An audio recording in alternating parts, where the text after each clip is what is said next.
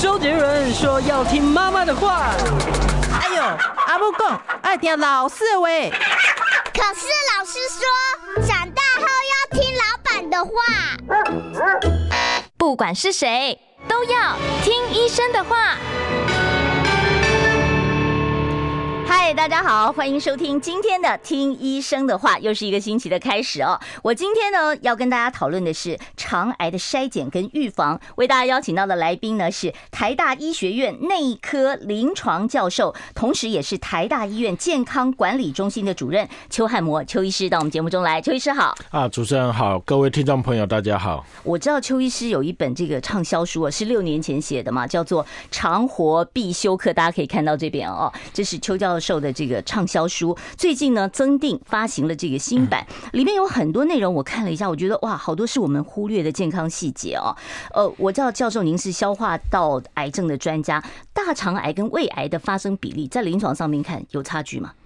哦，差很多哈，就是说从前我在当住院师的时候，大概是距离现在已经二十几年前了哈。那时候胃癌很多，嗯，每天在内视镜室都是胃癌，所以以前是胃癌比较多，以前胃癌为主，然后病房里面住院的都是胃癌的病人，嗯，然后甚至那时候我们的老师都告诉我们说，啊，大肠癌那个西方白人的病了哈，嗯，但是现在刚好相反，像满山满谷的大肠癌，那胃癌已经很少很少，所以这个整个疾病是会随着时间在演变，那是。跟饮食习惯的改变有关吗？还是什么样的原因？有没有研究过？生活习惯是一个很重要的部分哈。那呃，大家都知道胃癌事实上跟幽门螺旋杆菌有关系哈。那台湾因为很早可以治了嘛，可以治疗。嗯，那其实很多人在治疗胃溃疡的时候，把幽门杆菌杀掉，同时也预防了胃癌。那台湾几乎呃幽门杆菌杀菌很早，在一九九三九四年那时候，健保开办的时候，几乎就已经开始给付。所以台湾这几年胃癌已经变得很少哈，那再加上胃癌还有一些是跟用井水啊。这是井水早期地下地下水对啊，所以这个改善之后，是整个胃癌就变少。喝地下水会导致胃癌啊？对对。为什么呢？是地下水？可能就就是有一些细菌在哦，细菌的感染的问题。对，这公共卫生也是一个很重要的一部分。那现现在肠癌跟胃癌的发生比例大概是多少？现在哈，我们可以从呃以前胃癌在癌症发生率大概在前五名嘛，好，现在大概已经到第八、第九名，已经退到后面。那大肠现在一路是飙到啊，呃、发生率还是第一名，第一就是新个案在第一名了哈，嗯、所以我想这个已经完全不一样。嗯、那第二个是你可以看，呃，我们台大医院内视镜是以前胃镜跟大肠镜的比例，胃镜是三，大肠镜大概只有做一，嗯，这样的比例，现在大概几乎是一比一，而且是大肠镜做的比。胃镜还要多，或你就知道这种需求是跟着疾病的，所以跟整个时代的这个演变是有有关系的哦。好，那我就要问一下邱教授了。邱教授，这个肠癌啊，我知道现在有年轻化的趋势嘛？怎么样算是早发性的这个肠癌？然后呢，通常啊，这个肠癌发现都大概都是第几期？跟患者的年龄有没有关系？嗯对这个呃，当然呃，这个有几个因素在影响哈。不过一般我们在定义早发性的大肠癌是花在五十岁，也就是说，对四十九岁或以下发生的大肠癌，我们就认为你。有点太 有点早了哈，嗯，所以我们在门诊如果有的三四十岁得大肠癌，说哦啊怎么那么早？所以大概四十几岁是我们现在呃增加速度最快的大肠癌的一个族群。嗯，四十多岁。对，那真正的高风险群是几岁呢？事实上，真正的高风险还是五十岁以上。哦，那大概六十几岁到七十几岁，这这中间当然是风险最高的时候。嗯，但是很明显，过去我们看到从四十几岁。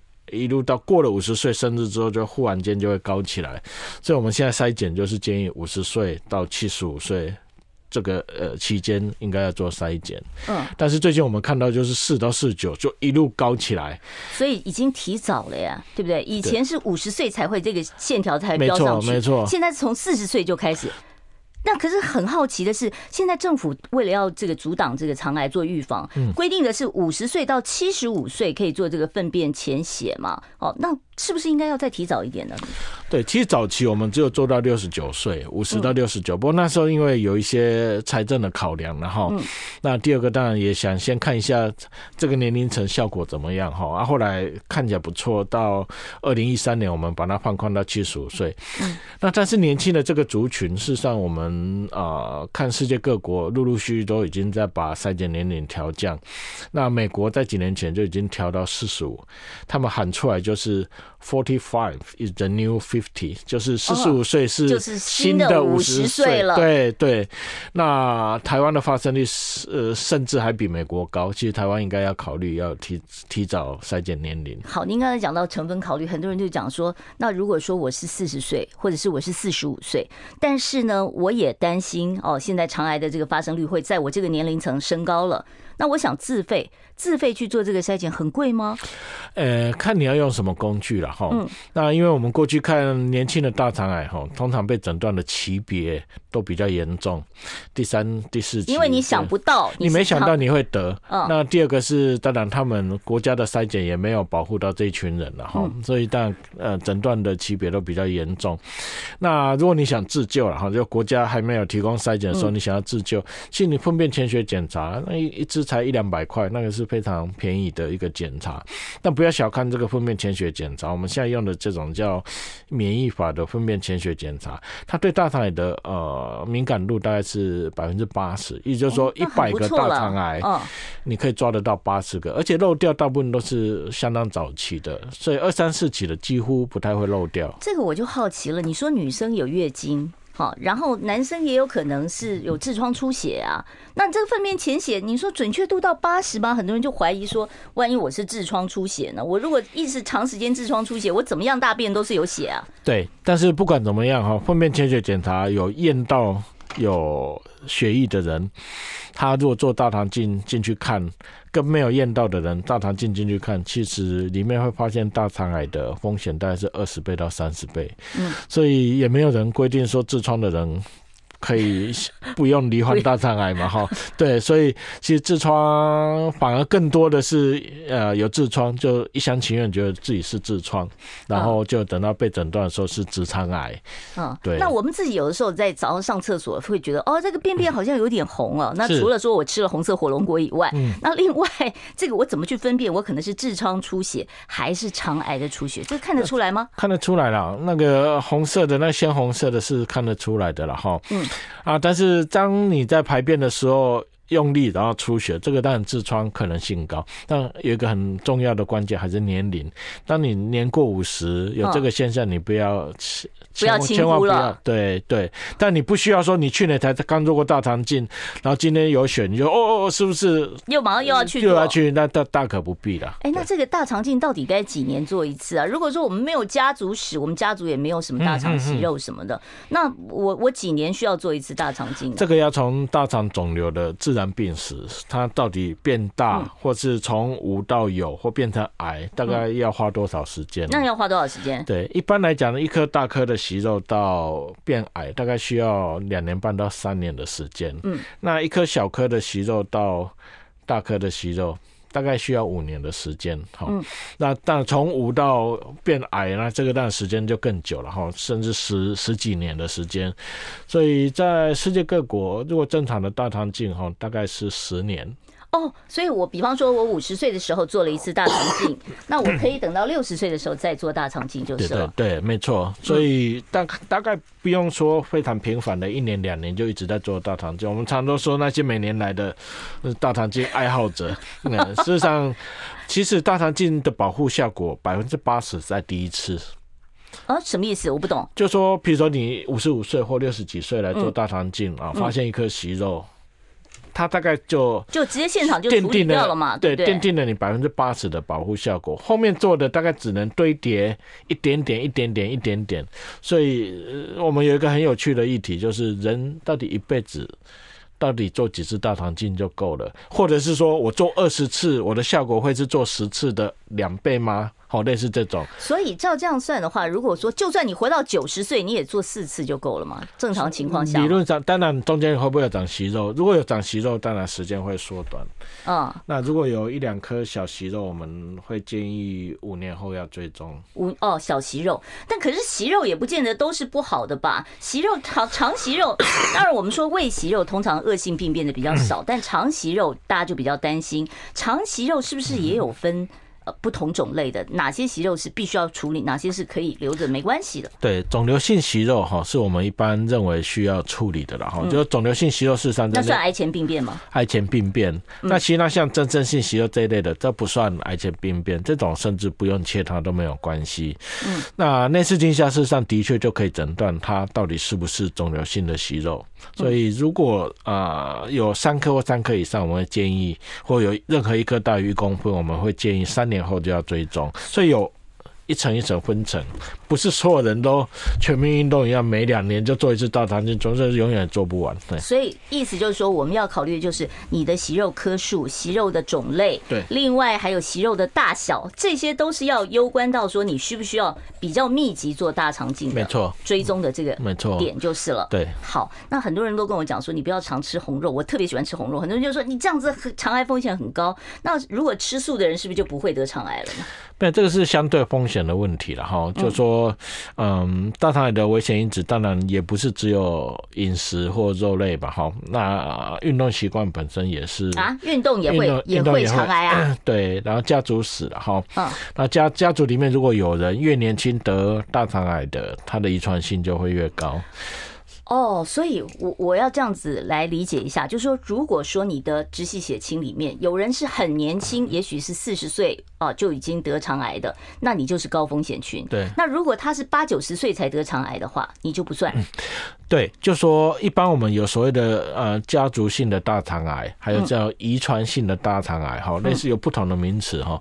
那所谓家族性这种九十几岁得大肠癌这种的，一般我们不会算在内，通常是六十岁以下或甚至五十。五岁以下罹患的，而且跟你的亲等比较接近的，那这种的我们会认为这个才算是有遗传的这个考虑在的。对，那通常如果有的话，要提早十年开始做筛检。是我今天呢为大家邀请到的来宾，我要郑重的介绍一下啊，这个是台大医学院内科临床教授、台大医院健康管理中心的主任邱汉模邱医师。我关心国事、家事、天下事，但更关心健康事。我是赵少康。推荐每天中午十二点在中广流行网、新闻网联播的《听医生的话》，我们邀请到的都是国内数一数二的医疗权威，给你一个小时满满的医疗资讯，让你健康一把抓。除了收听以外，还要到 YouTube 频道上订阅 “I Care 爱健康”，按赞、订阅、开启小铃铛，爱健康三支箭，一件不能少。今天为大家邀请到的呢是《长活必修课》的畅销书的作者啊，最近呢还增订了这个新版。台大医学院内科临床教授，是消化道方面的专家啊。台大医院啊健康管理中心的邱汉模邱主任在我们的节目现场啊。邱主任，我们刚才讨论到肠癌的筛检工具，当然最熟悉的就是粪便潜血嘛，那个是五十岁到七十五岁政府都有给付。那另外一个就是大肠镜啊，这个可能要自费去做的。那另外还有就是。我看到说您的书上面提到什么叫做虚拟大肠镜，这是什么东西啊？虚拟大肠镜事实上是电脑断层啊，啊，就电脑断层，它是电脑断层，然后再把这种呃二 D 的这个影像把它重组成三 D。那这个其实，在呃亚洲国家非常的不不是不是说不普及了哈，就是说为什么为什么是不是？呃，对，这个就是说，当初他开发出来是因为美国，美国是全世界少数直接用大肠镜要做筛检的国家。哦，那那么那么高成本对做这个筛检？你你想想看哈，我们用粪便潜血检查阳性的人，大家通常大概是百分之七到百分之十，意思就是说啊，十个人里面应该说一百个人只有七个到十个人需要做进一步的检查，对。你如果全部用大肠镜来做，意思就是这一百个人通通都要做大肠镜，所以整个需求非常高。嗯，所以美国后来自己人力也潘美潘没有那么多人帮你做了，所以只好先做这个所谓的虚拟大肠镜，然后发现有东西再去做大肠镜。虚拟大肠镜其实成本应该比大肠镜还高吧？如果以台湾来讲是啊，因为呃电脑断层一个大概就六七千块要嘛哈，嗯，对，那而且他要做这种大肠镜的 protocol，通常都又比较特殊。但台湾因为没有没什么在做，呃，也没有鉴保的这个所谓的价钱的问题了哈。但另外一个是它有辐射。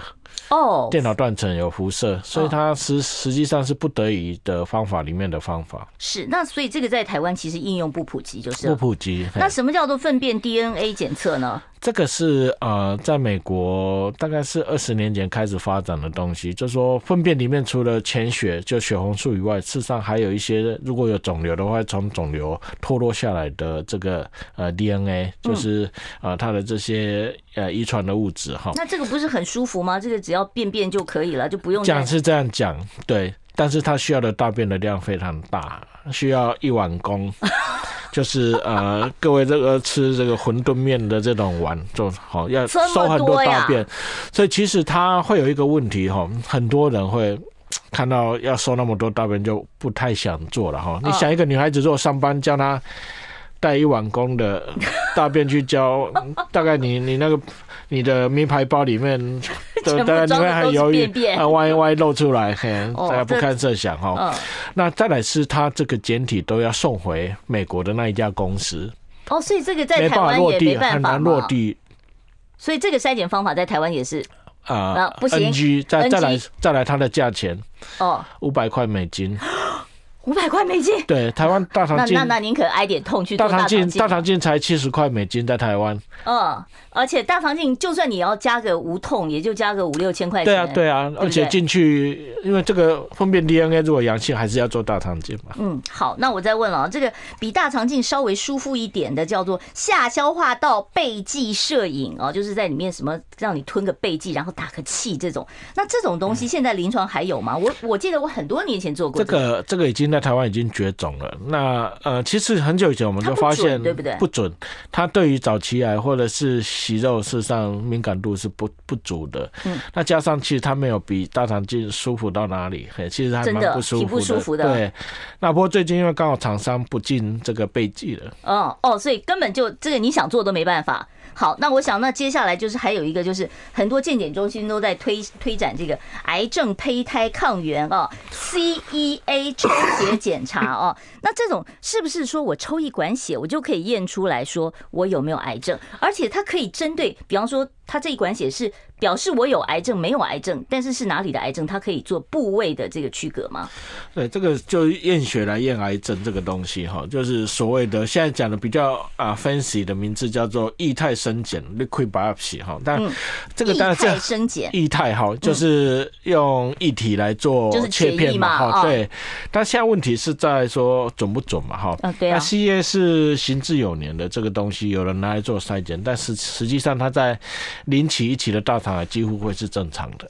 啊，那到第二期有部分会高起来，那三四期会比较高哈。嗯，那现在问题来了，你找大肠癌，其实你要呃降低死亡率，就是要去找零期一期，你才有好处嘛。嗯，那你第四期的这个高起来，第三期高起来，其实好处就没有太多。所以这 CEA 事实上它对于早期癌是不敏感的。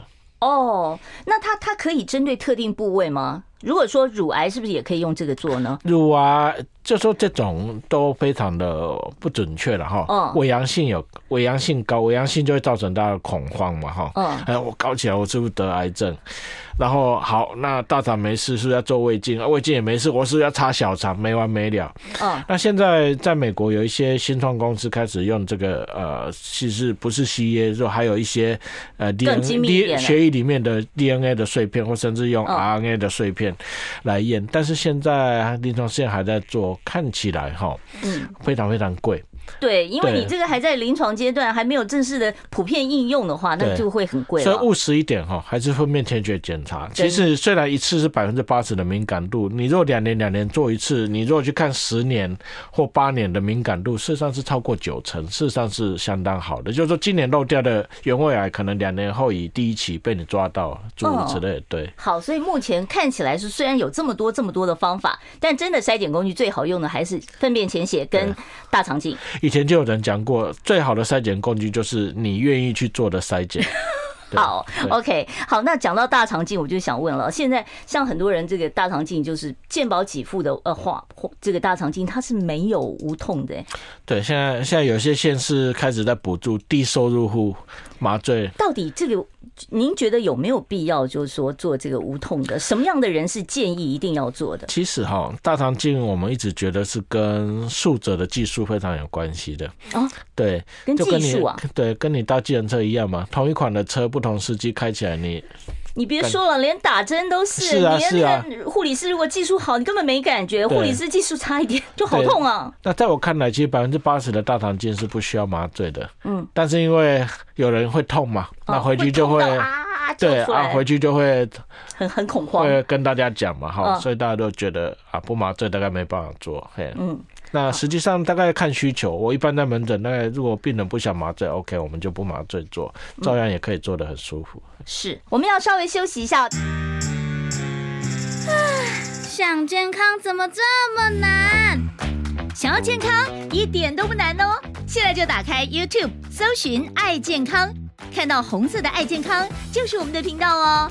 马上按下订阅，并且打开小铃铛，就能医疗保健资讯一把抓。想要健康生活，真的一点都不难，还等什么呢？爱健康的你，现在就打开 YouTube 订阅“爱健康”。听众朋友，你现在所收听的是我们中广的《听医生的话》，我是节目主持人李雅媛。今天坐在我身边的呢是台大医学院内科临床教授，也是台大医院。健康管理中心的邱汉模邱主任呢？邱主任呢，他有一本畅销书《长活必修课》啊，里面讲了很多我们呃很容易忽略的一些健康上面的细节。其实最重要的一个关键，这本书最重要的关键就是告诉我们，肠癌的筛检是非常非常重要的，对不对？这个 CP 值很高，对不对？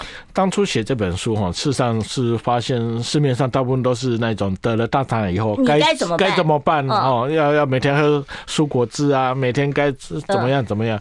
但是我们就没有看到有书教人家如何能不要得到癌症了哈？预防嘛，对，所以那时候就兴起了要写这本书的念头。那第二个是筛检，嗯，那常会有人问说有什么症状的时候要筛检？我说筛检就是在做没症状的，有症状的那个叫就医，不叫筛检。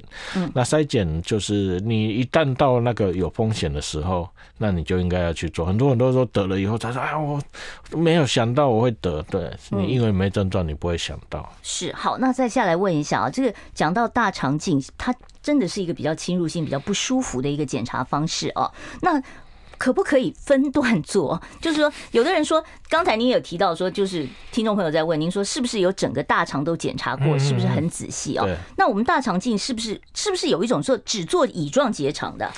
对，因为入口只有一个了哈，所以当然你只能检查前半段了，不可能只有检查上半段，下半段不检查，那是不可能嘛哈。嗯、那话说回来，就说为什么大肠要整个都检查？那这个要回到整个是不是乙状结肠比较容易长肿瘤吗？以前是这样，以前百分之八十的大肠癌是都在乙状结肠，所以才会有这样的东西出来。嗯，但是这几年我们发现，嗯啊、呃，比较上面的就乙状结肠镜看不到的大肠癌，乙状结肠是。哪一段呢？乙状结肠是在对，就肛门进去那一段叫直肠哈，嗯，然后再上去大概距离肛门那边叫已经降结肠但是中间这一段哈，嗯，呃，长得就有点像一个乙字那样甲乙丙的，这个就是乙状结肠。嗯，那这个地方以前是特别容易发生肿，哎，那大概伸进去一点还可以看得到降结肠了哈，嗯，对，那但是后来我们发现上面的大肠越来越多。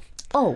对，我们看到很多做过乙状结肠镜，甚至规律在做，就上面得大肠癌的。那现在大概上面的大肠癌占了三成到四成，所以大概不可能只做下面的大肠的检查。嗯嗯嗯。那像我们通常照胃镜的时候，如果说发现你有胃有息肉的话，那医生可能直接就把你哦，就用那个胃镜直接给你拉出来了，然后就去做化验了。那肠镜是不是也是如此呢？肠镜是这样子，没错哈。反而胃镜，我们现在因为胃癌其实不是来自胃的息肉，嗯，所以胃的息肉大部分是不需要处理。可是胃的息肉如果也是那种增生性的息肉呢？不，其实我们不太会去处理它。胃胃里面最常见叫胃底腺息肉，嗯，那种息肉基本上它不是肿瘤性的息肉，嗯，根本是无害的，嘿，所以不需要去弄。反而是大肠里面，只要你判断它是肿瘤性的息肉，我们当当场就会切掉。你们怎么判断呢？就是看就看得出来啊，样子就看得出来。看得。出来，我们像刑事警察局的鉴识科一样，这看了就知道。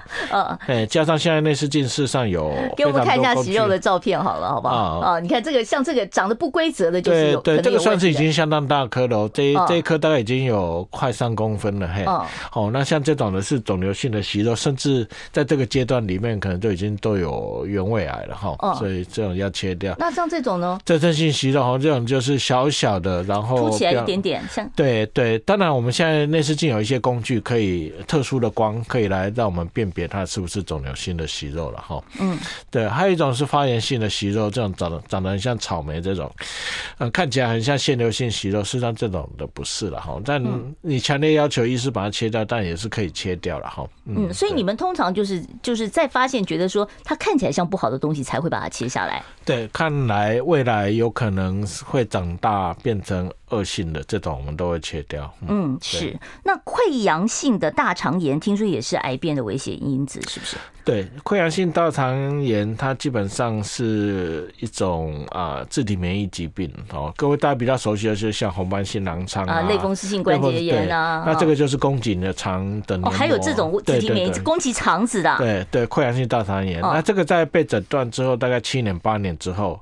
啊，罹患大肠癌的风险就会开始上升。哦，是。那这种他会有什么症状吗？哦，没有，因为溃疡性大肠炎的病人本来两年三年就必须要做一次大肠镜的检查了，检查哈，所以大概一般不会等到有症状再来，因为他的症溃疡性大肠本身的症状就是粘血便，嗯，所以有时候跟大肠癌会容易混在一起，所以这种我们就不管了，我们就每隔两年三年就就就是固定去检查了。对，对那邱老师，其实您刚才提到就是呃这个。大肠癌的癌前病变，如果你就处理的话，它其实痊愈的机会很高，是不是？你说大肠大肠癌啊，像这就是大肠息肉，就算是息肉，算是癌前癌前病变，但是事实上不是所有的腺瘤性息肉每一颗都一定会变大肠癌，不是。嗯，因为你想想看哦，五十岁以上的男生三个就有一个有腺瘤性息肉，实际上所以那么多人没告诉医生告诉你说你你大肠有息肉，你也不要太紧张，不要太紧张。那现在问题是说，以现在的科技，你没办法分辨哪一颗小息肉将来会变大，所以我们才会变成说啊，所有的腺瘤性息肉通通都把它切下来。以防万一，是这样子。是，好像那个粪便潜血只做到七十五岁哦。那我就在想，我说为什么那七十五岁以后就不做了？那另外一个就是像。做大肠镜，这个穿进去，老人家的肠道应该是比较薄吧？会不会有肠穿孔感染的问题啊？有，会有。所以其实七十五岁以后不做大肠癌筛检，绝对不是歧年龄歧视了哈。那是在保护老人，为什么？因为到七十几岁、八十几岁，其实越来越多共病，心脏有问题，肺有问题。嗯，有你做任何检查都是有都会有风险。对。那其实与其到七八十岁一次大肠癌筛检都没做，然后在那边害怕到底要不要做，你为什么不在？六十几岁，五六十岁就先做了，对，就就做了。其实你如果在七十三、七十四岁的时候有做过大肠镜，其实你根本后面二三一个要一二十年的疾病，你根本不需要害怕。是，好，我其实最近常听人家讲说肠脑轴线，嗯，那我想问一下，就是说，如果你你是肠癌的患者，你是不是特别容易有认知障碍啊？啊、呃，倒是没有，但是因为现在讲的肠脑轴是因为肠道肠道菌的关系。嗯，现在我们发现像帕金森氏症、嗯，自闭症或甚至一些失智症，我们都怀疑是不是跟大肠里面的这些细菌、微菌虫有关系。那的确有一些细菌会造成大肠癌。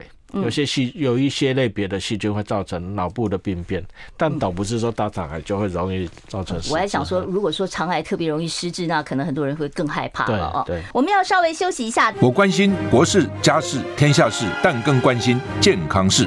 我是赵少康，推荐每天中午十二点在中广流行网、新闻网联播的《听医生的话》。我们邀请到的都是国内数一数二的医疗权威，给你一个小时满满的医疗资讯，让你健康一把抓。除了收听以外，还要到 YouTube 频道上订阅 “I Care 爱健康”，按赞、订阅、开启小铃铛，爱健康三支箭，一件不能少。欢迎大家呢回到我们听医生的话节目现场，别忘了啊，给我们按赞、分享、订阅一下我们的 I Care 爱健康频道啊。我们在 YouTube 上面每天啊中午呢都会邀请专家来跟大家讨论各种医疗保健方面的正确讯息。今天邀请到的是台大医院健康管理中心的主任邱汉模邱医师，邱医师是消化呃消化道方面的这个专家。有问题的话，你可以拨打零二二五零九九九三三。我们接第一位听众朋友电话，你好，请说。喂，你好，请说。哦哦，好，没关系，那你可以再播一次哦。你刚才没有等在线上。好，稍后呢，我我还要再问一下邱教授，就是大肠镜我们可以选择无痛哦，可是呢，前一天我就得请假，我要清肠嘛，清肠超难受的，一直在跑厕所。检查前的这个清肠。你有没有什么要特别提醒的？其实哈，我们现在清肠都改成检查的当天清肠，当天清就可以了。比如说你下午要做大肠镜的话，你在早上，通常是检查前的五到八个小时，五到八个小时，对，开始喝清肠药，事实上是最干净。哦，那前一天喝反而你请假，结果还会不干净，因为最干净的时间会落在半夜。哦，对，好，所以五到八个小时，所以你清肠不反而不必要当天了，对不对？对，清肠不是不是前一天，是当天，对，不需要前，对，当天清场就好。好，我们开始接听众朋友电话。你好，请说。哎、欸，我想请问一下哈。嗯。呃，我太太 她这次就是检查大肠直肠镜嘛，那医生说她呃有很严重的肠粘连啊，他是建议以后不要再做了。那我不晓得说，呃，医师的建议是怎么样？哦，长粘连，OK，对啊，长粘连哈，但是很多女生如果有开过妇科手术、骨盆加手术、剖腹产也会有了哈。那只是说那个程度到底啊严重到什么程度，但我没办法马上了解了哈。不过我们一天到晚在做这种外院，说粘连不好做，但还是很害怕呃大肠癌想来做的人，然后所以这个我比较没办法直接给你回答到底粘连。严重程度到什么程度？那的确，如果粘连很严重，硬去做大肠镜会怕会有穿孔。不过有有时候粘连能不能把它啊克服，事实上还是看呃操作的意思了。是，那像他这种情况的话，可不可以考虑用那个虚拟大肠镜啊？可以啊，但是台湾有提供这样服务的医院很少，只有教学教学医院才有了哈。好，我们接下一位听众朋友电话。你好，请说。是的，医生啊，我是年长者，请问有时候睡到半夜会有饥饿感，就是会胃会收缩这样。第一个问题是不是吃东西要等胃排空四小时以后再正常吃东西，比较不会有那个胃的问题这样？OK，大概我们吃东西有几个原则了哈。第一个是晚上睡觉前三个小时不要吃东西。为什么？对，因为你是怕胖吗？哦，不是，当然这是一个了哈。那再来是吃东西下去，胃酸就会被刺激出来。你躺下来刚好胃酸刚好流上来，尤其如果你年纪比较长，括约肌也比较松，其实胃酸就是说根本挡不住，大概就流上来哈，会造成呃，说半夜会有呃胃酸逆流的这些不不舒服的症状。嗯，那再如果说没有这个情形，但是你半夜会忽然肚子痛，有时候你要小心，就是小心什么呢？呃，会不会有胃溃疡或者十二肠溃疡？这个特别容易在啊、呃、空胃溃疡在半夜发作、啊，通常都在空腹，对对对，都在半夜或者是快天亮的时候不舒服。哦、那这个其实是可以去啊、呃、看一下是不是有消化性溃疡。哦，消化性溃疡，消化性溃疡要做胃镜检查吗？要做胃镜啊。是好，我们接下一位听众朋友电话，你好，请说。哦，你好，嗯，那个我的小孩啊，他在两年前。做大肠镜，嗯，那发现那个大肠里面有很多那个像金针菇一样这样的这样的息肉，后来后来切片化验呢，嗯，说是正常的，那医生说说观察就好，嗯，那这个是不是需要积极治疗？啊，他大概几岁？呃，三十一岁，三十一岁哈，三十一岁做大肠镜的确是早了一点了哈。不过通常如果医师会说正常，应该也不是说没有息肉的存在，而是说那颗息肉不是肿瘤性的息肉。他说他有很多像金针菇一样的。对，呃，这种的有时候是发炎性息肉了哈。哦，发炎那是因为呃肠子发炎吗？对，可能一般是讲是这样讲，不过跟这种溃疡性大肠炎那种发炎又不太一样的哈。不过只要化验出来它不是肿瘤性的，大概都一般比较不需要担心了哈。好，所以这个爸爸可以放心哦。好，我们接下一位听众朋友电话。你好，请说。医生你好，想请教一下，那个十一月份的时候有去做大肠镜的筛的检查，嗯，那十二月份去做体检，他粪便潜血有反应，那这样还需要做进一步检查吗？啊，一般是不需要了哈。对啊，只是只是说呃，第一次的大肠镜，它必须要检查的非常彻底了哈，要检查的很彻底哈。那肠子也清的很干净，如果都有做到，我想大概十二月那一次的粪便潜血检查阳性，你可以把它忽略，没有关系。有可能是什么痔疮啊，或者其他原因吗？对对对。哦，好，所以这个不用太担心哦。好，我们下一位听众朋友，你好，请说。哎，那，主持人、医生，你们好。嗯，好，我想要请教一下，就是我本身如果吃太辣的时候呢，我隔天肚子会非常的痛，非常绞痛。然后，但是我吃了益生菌之后，我就没有这个状况了。然后，我想问一下，就是说我吃饮食上面如果太刺激的情况下，会不会容易有肠肠癌的问题发生？OK，大概不太有关系了哈。嗯，那吃辣了第二天会不舒服，吃麻辣跟跟肠癌没关系，没有关系。哦、那吃完会不舒服，这种人很多嘛哈，大部分吃完这 还是不舒服哈，要哪边去假的还有刚果啊哈。所以大概是这样子的哈。那吃益生菌会改善，但也很好了哈。那你如果诶，当然这样不会本身这个不会增加肠癌的风险。好，我要问一下，益生菌到底有没有预防肠癌的功能啊？现在大家都在一天到晚说，哎，吃吃益生菌，益生菌到底有没有预防肠癌的功能？啊，呃，将来可能会有。现在所谓的第二代的这种所谓的益生菌，哈，就是有疗效的哦。那将来可能这种东西会出来。不过现在市面上的益生菌，你说哪一个真的可以预防大肠癌？我看是大家存疑了啊、嗯。对，稍微保留一点。好，我们今天下一位听众朋友电话，你好，请说。喂，哎，你好，请说。你好，嗯，那个呃，我就是三十岁的时候有生了生了一个孩子，然后是。剖腹产，是。比较呃紧急剖腹的，然后所以有肠粘连的那个症状，嗯，然后生完之后就常常就是会肚子痛，所以后来那个医生有建议我做大肠镜，嗯。嗯，就我大肠镜就检查那个时候都很正常，嗯，可是那个就常常就是会便秘啊，大肠粘连好像就是大概我现在五十岁嘛，那最近这几年就常常会便秘，然后肚子痛，然后。那个大便有时候都是一颗一颗，像那个羊妹妹的大便这样子。好，不知道需不需要积极处理哦？肠粘连可以积极处理吗？呃，看程度了哈。不过，即便是没有肠粘连的人，也会有所谓的便秘型的大肠激躁症。哦，还有便秘型的，对，所以大肠激躁症不见得是拉肚子，它有腹泻型的跟便秘型的，女孩子大部分是便秘型的，哈，哦，所以大概还是先从药物治疗开始做起了，嘿，到底是不是肠粘连造成的，倒也未必了，哈。那通常大便形状会像杨妹妹的大便一样，通常就是蠕动的非常慢，这水分都吸干了，嗯，它还没有排出来，所以出来的一颗一颗硬硬的，嘿，嗯，那这个在生活上面有没有办法调整的？有，这个导致很复杂了，哈，这个我们在医学院要上一堂课。这个是呃，包括睡眠也有影响，饮食也有影响啊，运动习惯这个都会影响。是，嗯，好，所以那您先不用想太多。那这个肠粘连到时候是不是也可以有一些检查的方法来做？真的很厉害的肠粘连，当然外科医师可以进去把粘连的地方把它拨开来。好，我们稍微休息一下。想健康怎么这么难？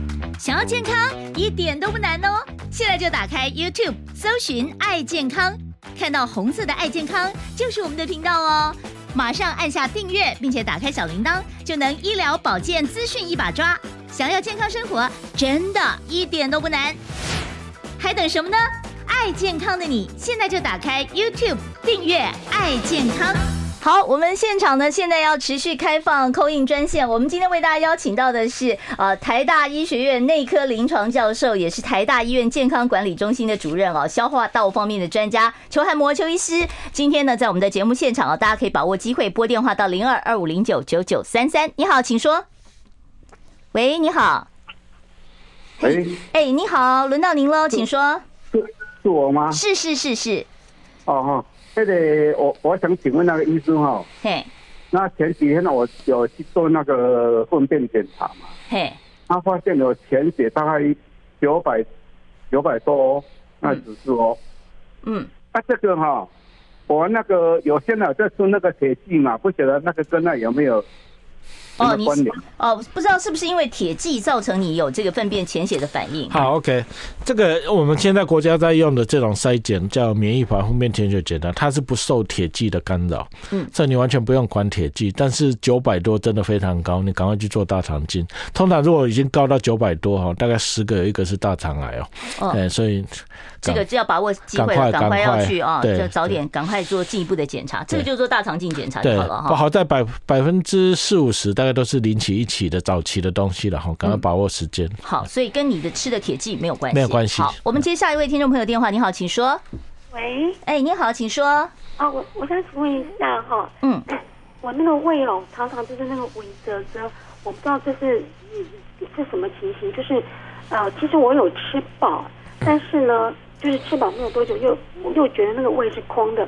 必须在一直补充食物这样子，嗯，一直断断续续的吃，然后胃胃周周啊呢？对对，就是其实肚子是饱的，但是胃是空的，嗯，这样，就是以以前的饭量，我这样子是够的，可是我现在就不行了，就是一个必须一直吃，尤其过了中午就一直找食物吃，一直找食物吃。那我这个情形已经持续大概六七年有了，那每每每一年每一年一犯的话，都都会隔了。好，就就相隔好几个，就是好几个月，连续好几个月，然后看了肝胆肠胃科吃药，其实也也都没有好。那我 已经六十岁了，那我两年前有在高一做胃镜、大肠镜的检查，那也 OK。好，了解了，我们听听看邱邱医师怎么说。对，这种呃吃吃饱饭之后的症状，多半还是跟呃食物还有跟胃酸这些有关系的哈。那但还有一个原因是，呃胃的排空变得比较不是那么好，尤其上了年纪，有时候呃这个蠕动没有那么好。其实这种我们一般会建议吃饱饭后，出去散步了嘿。好，不要不要在那边看电视，嘿，说出去走一走，走个二三十分钟，其实就有差。其实它会促进胃的排空，这这种症状就是不要做太剧烈的运动，但是散散不用不用不用，就散散步，走走路就好了。是哦，所以他自己一直找东西吃，这会是心因性的吗？哦，没有没有，会会更更会更更会症状会更不舒服。哦，所以你你不要找东西吃，你出去外面走一走，散散步啊。对，好，我们接下一位听众朋友电话，你好，请说。喂，主持人邱医师您好，哎哎，我想请教邱医师哈，就是我是四四十二年次的哈，那我好像是这一两年哈，嗯，老是感到我那个呃肛门那边哈都会露出一点，那个是不是叫痔疮？我也不知道，也没流血，也不痛什么的，但是晚上睡觉哈，它是自动又缩上去了，嗯，那。第二天起床哈，就走动一下了，做点事啊，好像又露出来了，这这这这怎么个情形？嗯，谢谢哈。就听起来还是痔疮了哈。痔疮了哦。嘿，那个刚好在呃，可能是内痔外痔那边，嘿，所以但只是说他可能静脉曲张没那么厉害，哈，就不太会流血了哈。那这种的可以不理他，只要你不觉得不舒服就没关系。好，是好，我们接下一位听众朋友电话，你好，请说。